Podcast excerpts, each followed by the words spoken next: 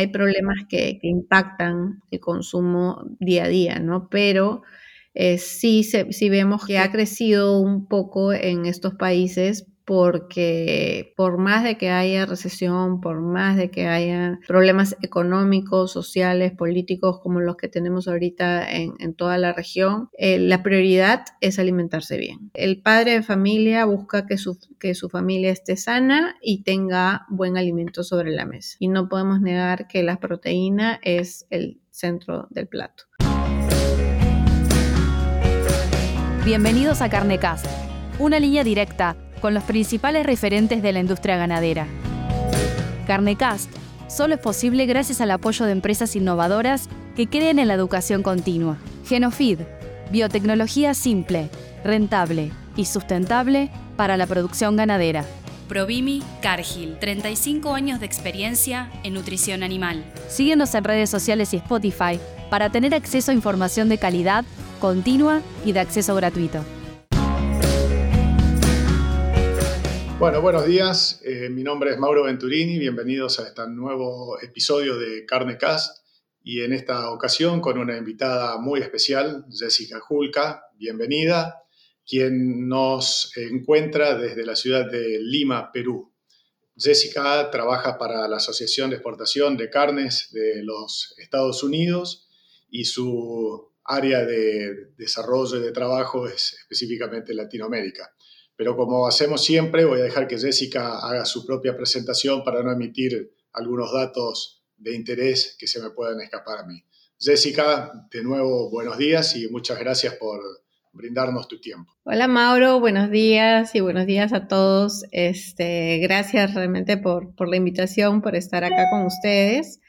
Eh, estoy en Lima, Perú. Eh, como dice Mauro, trabajo para la Federación de Exportadores de Carne de Estados Unidos. Pero mi background un poquito, yo soy eh, ingeniero zootecnista de la Universidad Nacional Agraria La Molina, de acá de, de Lima, Perú. He trabajado eh, algunos años eh, en producción, básicamente de rumiantes y en general en la industria de alimentos. Pero claro, después de 12 años trabajando eh, y entrenándome con US Meat Export Federation, me considero una experta del food trade al menos en lo que se refiere a Sudamérica. yo soy gerente para Sudamérica, tenemos este, 18 países, 18 oficinas en el mundo fuera de los Estados Unidos y tenemos cobertura en 120 países. Así que acá estamos representando la región. No es tanto Latinoamérica, Mauro, porque tenemos una oficina mucho más grande en México. Ellos se encargan de México, Centroamérica eh, y República Dominicana.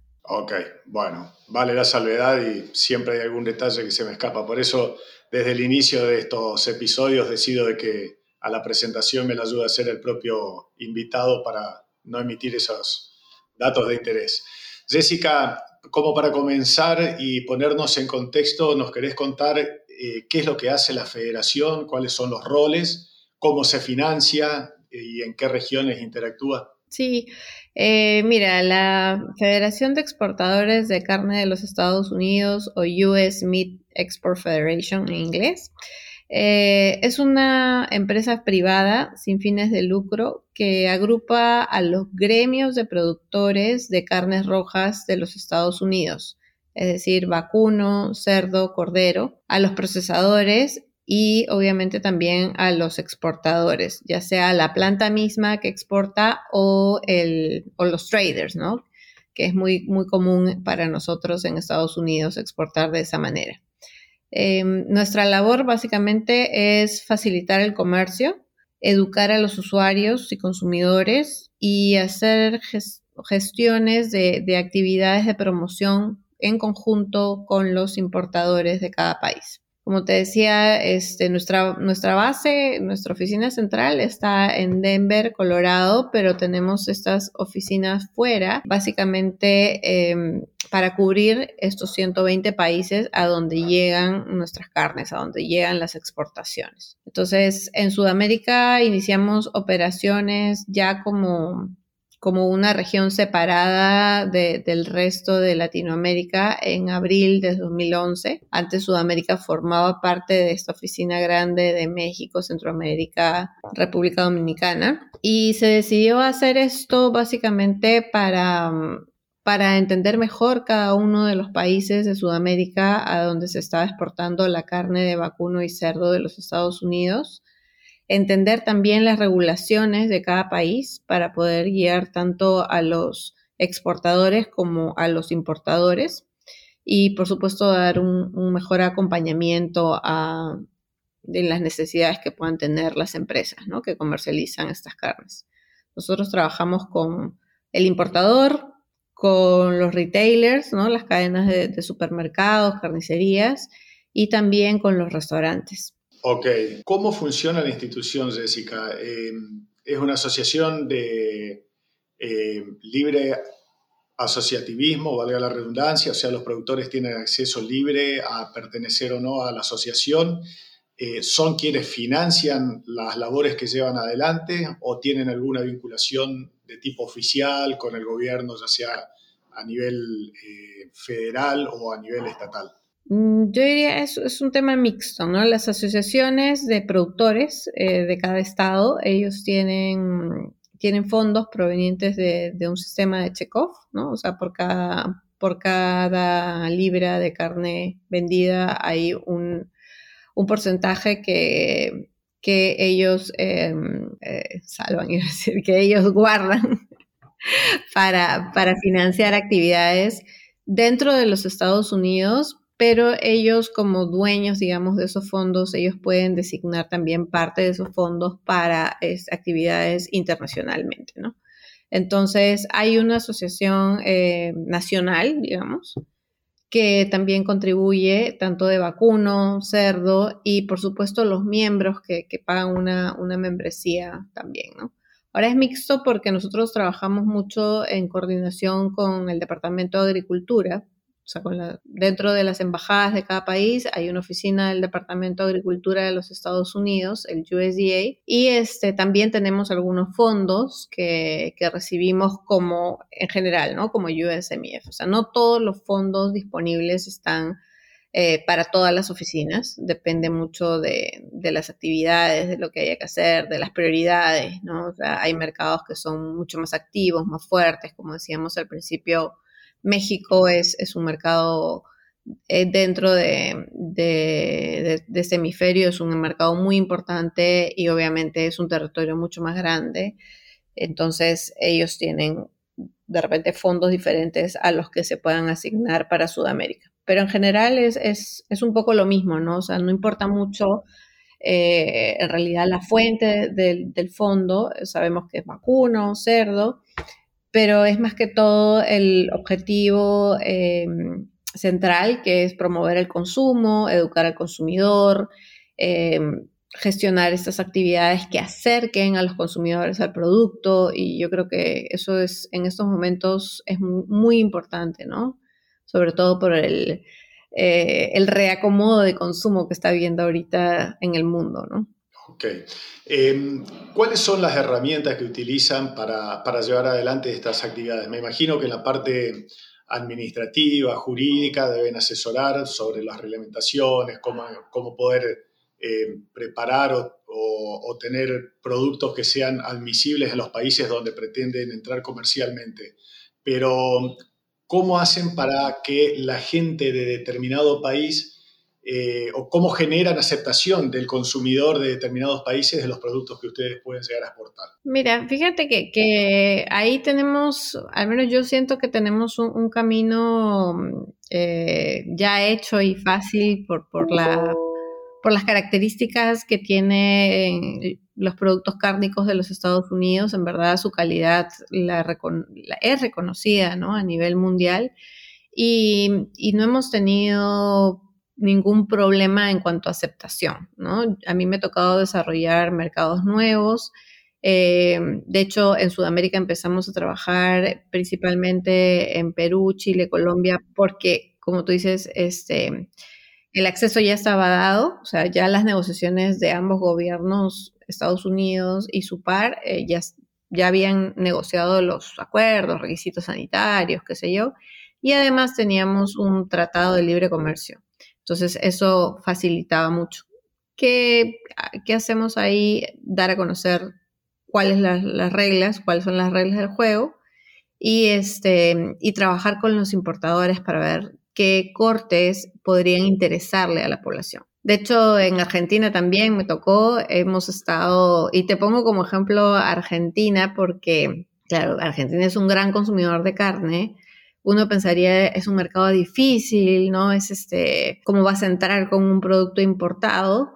Pero, pero no, o sea, siempre hay buena apertura, eh, contactamos, yo me he reunido con empresas que son comercializadoras, productoras algunas, este, y potenciales importadores para comentarles, oye, hay acceso a estos productos, qué productos les podrían interesar de acuerdo a los patrones de consumo que cada, que cada empresa tenga con sus clientes, ¿no? Algunos son procesadores, otros buscan productos porque les falta eh, la, oferta que en ese momento tengan, ya sea local o importada de otros países, ¿no? Y, conversamos, conversamos de, de los atributos, de los cortes que están buscando, de las especificaciones, oye, este corte se llama así, este corte se llama así, o estas son las calidades disponibles, o mira, yo necesito un producto pues que vaya a, un sector de poder adquisitivo muy bajo, o sea, qué opciones hay de proteína, o no, yo quiero pues el top del top y, este, y vemos qué opciones hay, ¿no? O sea, lo bueno es que abarcamos todos los rangos, todos los rangos, eh, trabajamos también, por supuesto, con menudencias, eh, en toda la región andina, o sea, toda la, cordillera de los Andes, yo creo que marca un patrón muy fuerte para el consumo de menudencias, sobre todo de vacuno. Estamos hablando de, hígado, lengua, panza, mondongo, tripe, no sé cómo, cómo le, le llaman por allá. Este, riñones, eh, las mollejas, o sea, todo, todo eso también es parte del portafolio, igual como productos con valor agregado. Entonces... Eso te iba a preguntar si la mayoría de, los productos que ustedes comercializan son eh, productos ya envasados con valor agregado o venden commodities. Los dos, los dos, o sea, productos eh, con marcas o commodity o programas, ¿no? O sea, programas que, que, tienen, que tienen una marca, ciertas características.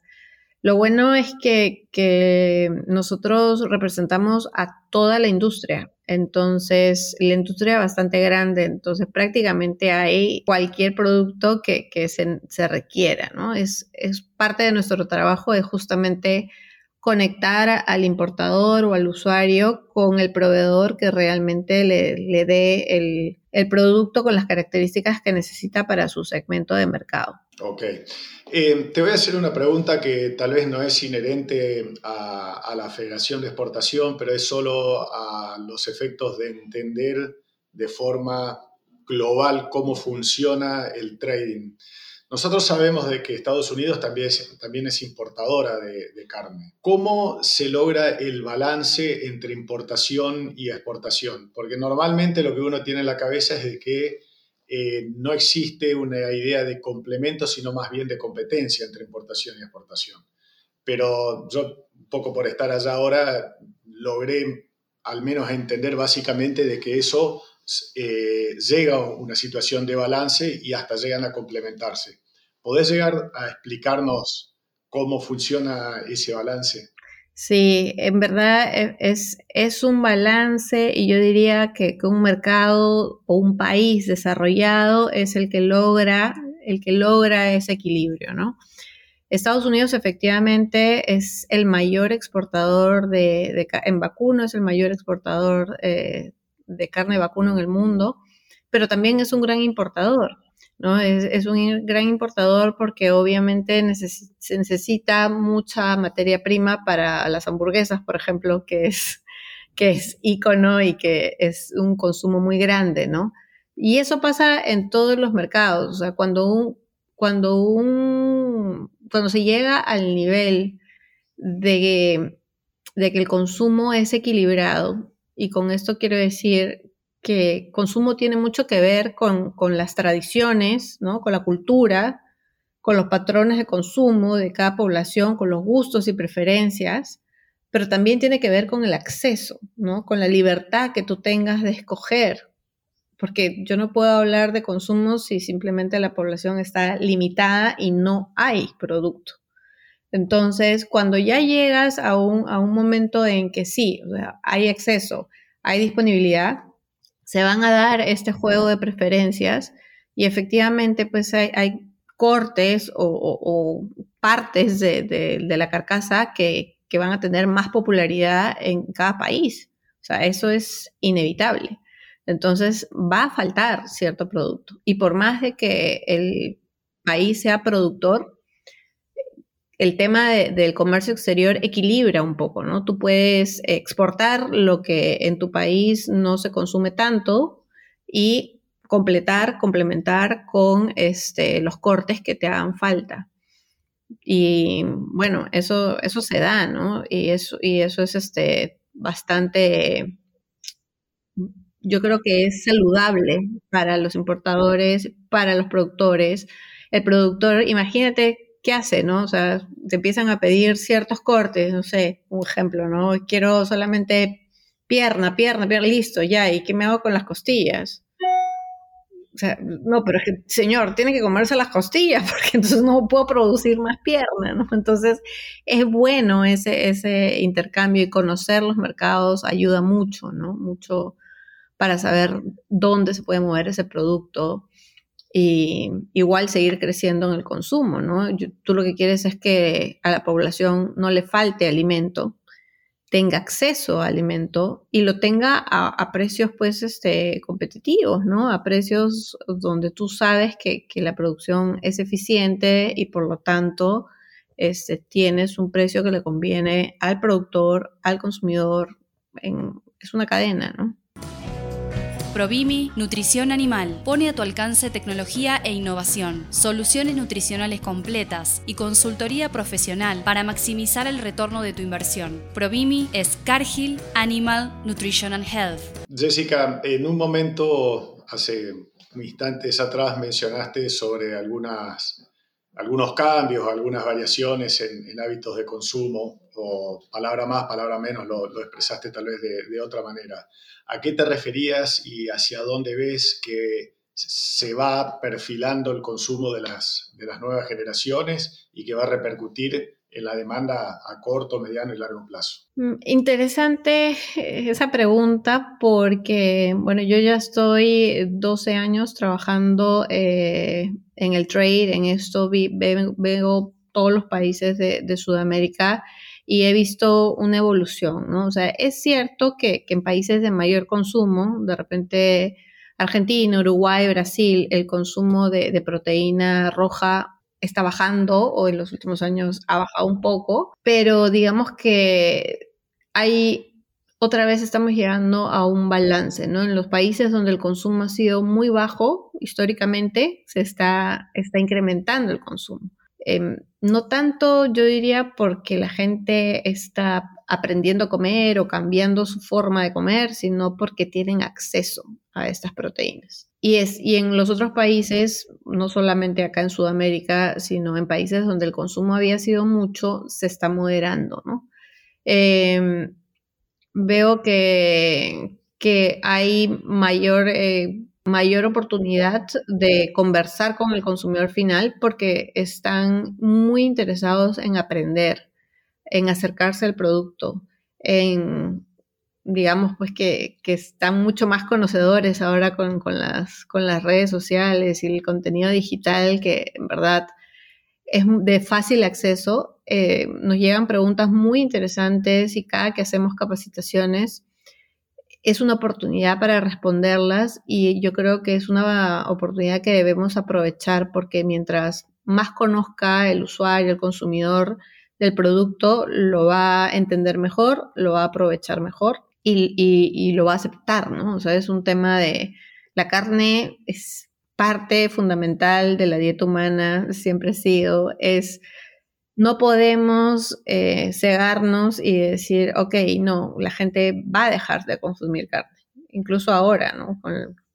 en pandemia se vio, los consumos aumentaron de carne.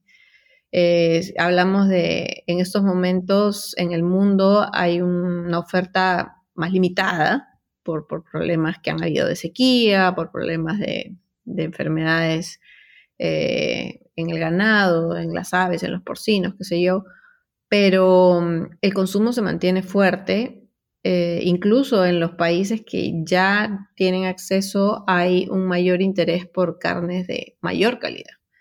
Entonces, sí, sí, yo creo que, es un tema de, balance en el tema de porciones, ¿no? Si estamos trabajando mucho en reducir el, ticket, tanto de, una, de un supermercado, de una tienda, de un retail, como también en un restaurante, ¿no? Ya no hablar de porciones pues de 500 gramos o comerte un tomajo pues de 800 un kilo, sino porciones más pequeñas pero sí este, con que al fin y al cabo tengas opción a, comer, consumir esa proteína de alta calidad. Ok.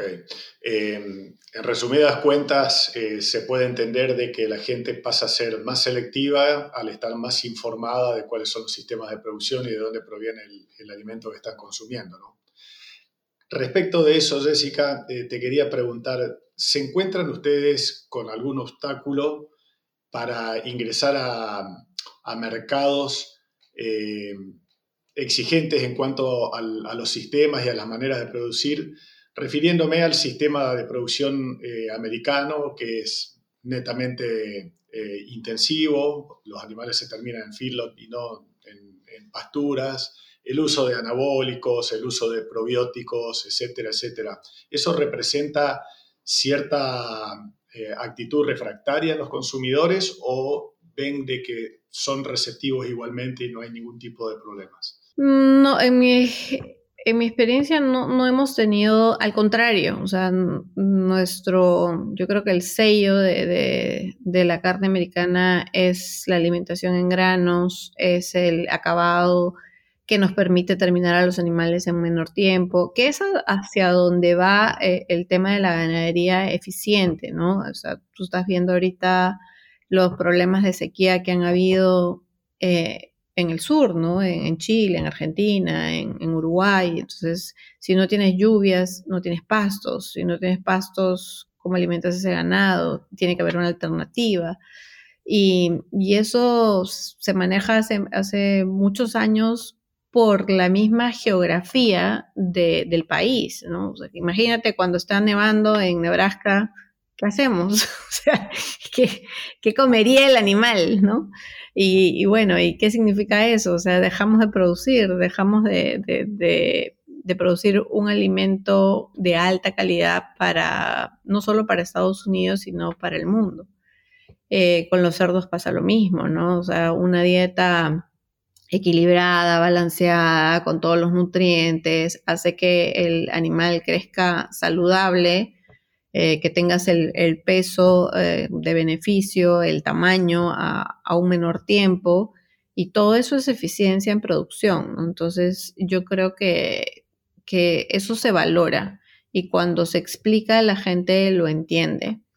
Y y como te digo, no hemos tenido ningún problema con eso. Sí hay, o sea, por ahí que nos piden, oye, yo quiero carne grass-fed de Estados Unidos, que diga que es grass-fed, listo, sí, también hay, ¿no? Este, pero a la larga no, no es algo que, sea común, ¿no? No es, no es algo que sea común. O sea, yo, ¿sabes lo que pasa también? Que que hay mucho desconocimiento y eso sí es parte de responsabilidad, yo creo, de todos los países productores, Sobre todo los países productores que exportan, porque en el mundo, como tú dices, nos podremos ver como competidores, pero a la larga no somos competidores, o sea, estamos trabajando por por un mismo sector y por sostener esta actividad por más tiempo, ¿no? Entonces, que el consumidor entienda el, ciclo de producción, el por qué se hacen ciertas cosas, o sea, como esto que te estoy diciendo, ¿no? ¿Por qué hay un feedlot? Porque, porque no tengo pastos todo el año. ¿Y por qué tendría que dar un suplemento si en tu país no nieva? Ah, porque es que porque mis pastos no son, no tienen los, los nutrientes necesarios y tengo que suplementar con algo para que ese ganado crezca saludable y todo. Porque a veces uno, el consumidor final, no, no, entiende de esto. las mayores poblaciones están en las ciudades, no en el campo. Ya perdimos esa, esa conexión con, con cómo se producen nuestros alimentos. Entonces es bueno recordárselos, es bueno que ellos entiendan para, para evitar este, estas opiniones, ¿no? Como lo que pasa con, la carne que no es carne y con las opciones que son, que son este, para vegetarianos supuestamente, pero, pero cuando ves las encuestas y ves las razones por las que la gente consume estos productos, es triste, ¿no? Porque, porque las razones no están relacionadas al producto. O sea, si tú me dijeras, mira, yo me como esta hamburguesa de lentejas porque me gusta y porque la encuentro deliciosa, maravilloso, o sea, bacán, o sea, todo el mundo tiene derecho a comer lo que le gusta y si, si tiene acceso a ello, está bien. Pero las razones no son esas, o sea, las razones son relacionadas al medio ambiente, relacionadas al bienestar animal, y eso es triste, porque eso te, te indica que que como industria en el mundo no hemos hecho una buena labor comunicando lo que hacen nuestros ganaderos, lo que hacen los procesadores. O sea, en todo el mundo los ganaderos trabajan para en bien de cuidar sus tierras, en bien de producir una carne de buena calidad. O sea, nadie quiere producir animales maltratados, enfermos, porque es que no te rendiría, no, no te produciría buena carne. Entonces la calidad de la carne se afecta con, el proceso, el manejo de los animales. Entonces, eh, claro, bioquímicamente uno lo puede demostrar, pero el consumidor final no lo sabe. Entonces, es importante que el consumidor entienda que, esos animales han sido producidos, cuidados, em, con, el mejor esmero, justamente porque, porque se quiere tener un producto final de buena calidad. La tecnología Genofeed logra mejorar la digestibilidad de todo tipo de alimentos que consume el rumiante. Esto permite un incremento de los kilos de carne por hectárea producidos de una forma sustentable, obteniendo una mejora en el rendimiento del negocio y la salud de los animales. En Genofeed buscamos cambiar el paradigma en la nutrición de rumiantes. Justamente cuando en, en otros episodios abordamos directa o indirectamente este tema, eh, yo recalco y coincido totalmente con tu, expresión de que eh, tal vez tengamos muchos avances científicos, tecnológicos, desarrollo, pero eh, alguna falla hubo en el proceso de comunicación. Y tal es así que estos sistemas nuevos, de los cuales también me estoy prácticamente desayunando, como son los podcasts y, otros tipos de comunicaciones de nuevas generaciones, nos representa una oportunidad más como para poder acercarle al productor, al consumidor, al industrial, al transportista, a todos quienes hacen de esta cadena eh, información fidedigna. Y un ejemplo de eso, Jessica, yo creo que es todo lo que está ocurriendo con, con el tema de la huella de carbono y los gases de efecto invernadero. Eh, los que estamos en el sector sabemos de que las vacas no son más contaminantes que un motor a explosión que funciona con hidrocarburos. Pero bueno, se instaló esa idea y la verdad que hay mucha gente que se informa de manera, diría, parcial o equivocada y asume esa idea y lo lleva al hábito de consumo. Eh, entonces, mientras vos hablabas del tema de eficiencia y la terminación a grano, fíjate qué contradicción que las mismas personas que están pidiendo un animal que no coma grano, a su vez piden un animal más eficiente para que produzca menos metano y ese animal más eficiente es el que se termina antes porque consume grano. Entonces, digo de nuevo, está bueno tener acceso a este tipo de medios que son masivos y mucha gente puede escucharlo para que se esclarezca eso y se salga de esa confusión. Si bien también en el otro extremo hay que entender de que siempre hay alguna excepción y bueno, hay que tener cuidado con los residuos de antibióticos, los residuos de pesticidas, no exagerar con ese tipo de cosas. Pero justamente en sistemas que son controlados y bien concebidos es donde se pone énfasis para cuidar que la salud del consumidor se mantenga preservada y al contrario, se fortalezca por consumir alimentos de buena calidad. Correcto, y eso es algo que como, como sudamericana yo, yo, yo admiro mucho de la industria de los Estados Unidos, ¿no? Los controles que tienen voluntarios, o sea, los, las asociaciones ganaderas son muy fuertes y, y sí hay controles, como tú dices, de los residuos, ¿no? O sea, yo consumo, le doy a mis hijos en mi casa, o sea, consumo carne eh, de, Estados Unidos eh, con total seguridad, tanto de vacuno como de cerdo. Imagínate para nosotros en Sudamérica que nos digan, puedes comer cerdo rosado a término medio, era no, o sea, en mi casa mi familia me decía, te vas a morir, o sea, no, porque era un vetado.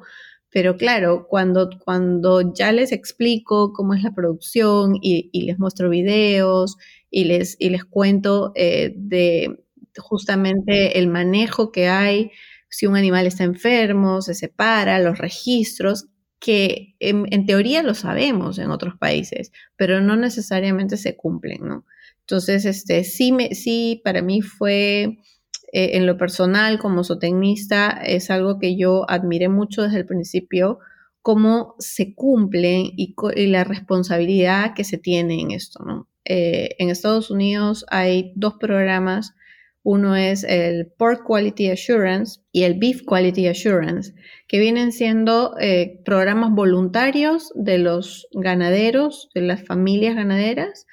Es como un HACCP, ¿no? un análisis de, control de, riesgos, y, eh, pero para la granja. Entonces, hay capacitaciones que se tienen que hacer de cada uno de los sectores ¿no? de, de los alimentos de, insectos y roedores y otros animales que puedan existir eh, en, el predio, del manejo de, los, de los eh, fármacos o algún, algún medicamento que se le tiene que dar, algún, eh, algún suplemento, todo, cada, digamos, cada parte, cada eslabón que está involucrado en la cadena tiene un, capítulo y hay una, un entrenamiento que se le da a todos los que estén involucrados en el manejo de los animales, así sea el, hijo del dueño que, está ahí porque vive ahí en la granja, también tiene que pasar por, por, el, por este entrenamiento. Igual con los, eh, eh, existe una extensión de esto que es el Transportation Quality Assurance, que es la parte del transporte, ¿no? De los camioneros, de, las personas que manipulan estos animales para subirlos a un camión, trasladarlos hasta el lugar del beneficio. Entonces, sí, este, sí hay mucho detrás de, esa calidad de carne y lo que, lo que a mí me gusta es que es voluntario y que es algo que se hace porque así tiene que ser. O sea, no hay cuestiones. Cuando nosotros visitamos a ganaderos, a productores de diferentes partes de los Estados Unidos, esa es la mentalidad. Y eso es lo bonito, porque no se necesita una certificación, ni un sello especial, ni, ni algo para decir, oye, esta carne está libre de, ¿no? O sea, libre de residuos de, medicamentos o de, algún antibiótico si el animal se enfermó. O sea, ya es, que está libre. Por supuesto, el USDA igual, ¿no? Tiene controles y las plantas hacen, hacen controles eh, es siempre ante morte, post-morte, igual que, que, todos los, que todos los países, pero, eh, y es un control estricto, más que todo porque, como tú mencionaste en algún momento, hay que cumplir con regulaciones y no, todas no todos los países eh, son amigables con las importaciones. Entonces hay muchas regulaciones muy, muy estrictas que Estados Unidos tiene que cumplir. Entonces, eh, el, USDA está encima de eso para que, para que eso se cumpla siempre, ¿no? Pero a mí lo que, lo que me llama la atención es en la parte del productor, ¿no? El productor que, sin necesidad de, ninguna, de ninguna auditoría o de ningún de alguien que te obligue a hacerlo, lo hace como parte de, del proceso, parte de que así se hacen las cosas. Claro, claro. Sí, yo una cosa que puedo agregar que también eh, tengo la, la, misma visión que vos al respecto y uno siempre cuando viaja o está metido en, sistemas que son superiores a los que tiene uno en el país es como que traspola las cosas y decir, bueno, ¿cómo puedo adaptar o cómo puedo copiar esto? Entonces, cuando hablo con productores, que trabajé mucho tiempo con productores primarios, me dice, bueno, pero ¿por dónde empezamos? Y el simple hecho de llevar registros ya marca una diferencia. Nada complejo, simplemente anotar todo. Si, no sé, uso un antibiótico en, la vaca número X, anotar que tal día puse el antibiótico, entonces después voy a poder deducir y saber cuánto tiempo tengo de retiro y a partir de qué fecha la puedo consumir llegado el caso. Bueno, cosas como esas hay muchísimas que se pueden llegar a implementar y ojalá que se hagan hábito eh, en, algún momento, porque una vez que uno se hace hábito pasa esto que, Vos decías que uno lo hace automáticamente, no porque me está obligando un policía, sino porque así se hacen las cosas. Sería bueno que esos hábitos se puedan traspolar. La verdad que estaría buenísimo.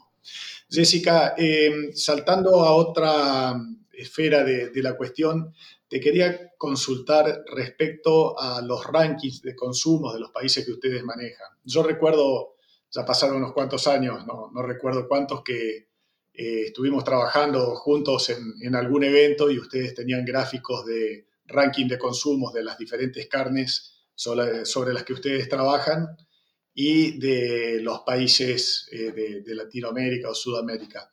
Esos rankings me imagino que habrán tenido una dinámica, se habrán modificado. Eh, no sé si recordás algunos datos como para compartirnos. sí, yo creo que, que la en general se mantienen, ¿no? Eh, Argentina, Brasil, Uruguay han sido siempre los países con mayor consumo de carne vacuno, estamos hablando. Ha bajado un poco, o sea, se ha moderado el consumo. Antes hablábamos pues que Uruguay tenía, un, creo que estaba en 60, 60 kilos por persona año, era lo altísimo. Este, Argentina estaba por 58, 57 y ha bajado, ¿no? O sea, Uruguay me parece que está ahorita con 46, Argentina 36, se ha moderado, pero siguen siendo los consumos más, más altos de, de todo Sudamérica. Eh, como te decía, teníamos países con muy, muy, un consumo muy bajito y mira que el consumo bajo se relaciona con otros problemas, como anemia, por ejemplo. En Perú trabajamos muchísimo para levantar el consumo de carnes rojas porque es el país en Sudamérica con mayor índice de anemia infantil. O sea, en algunos países llega, en algunos países, en algunas zonas llega hasta 42, 45%, sin importar el estrato social. O sea, es que, es que ya te digo, el consumo tiene que ver con la disponibilidad también. Fíjate que estos tres países que te menciono, ¿no? Argentina, Brasil, Uruguay, son productores de carne. Relativamente, o sea, son países que, por tradición tienen el producto disponible, ¿no? Entonces, este, es parte del consumo. En otros países, eh, de repente, el acceso no, se da. Eh, Perú, tiene consumo bajo. En Perú estamos hablando de, 7 kilos, ¿no? Este, Colombia ha crecido, tiene, ellos tienen ganado, pero, pero está, está creciendo un poco.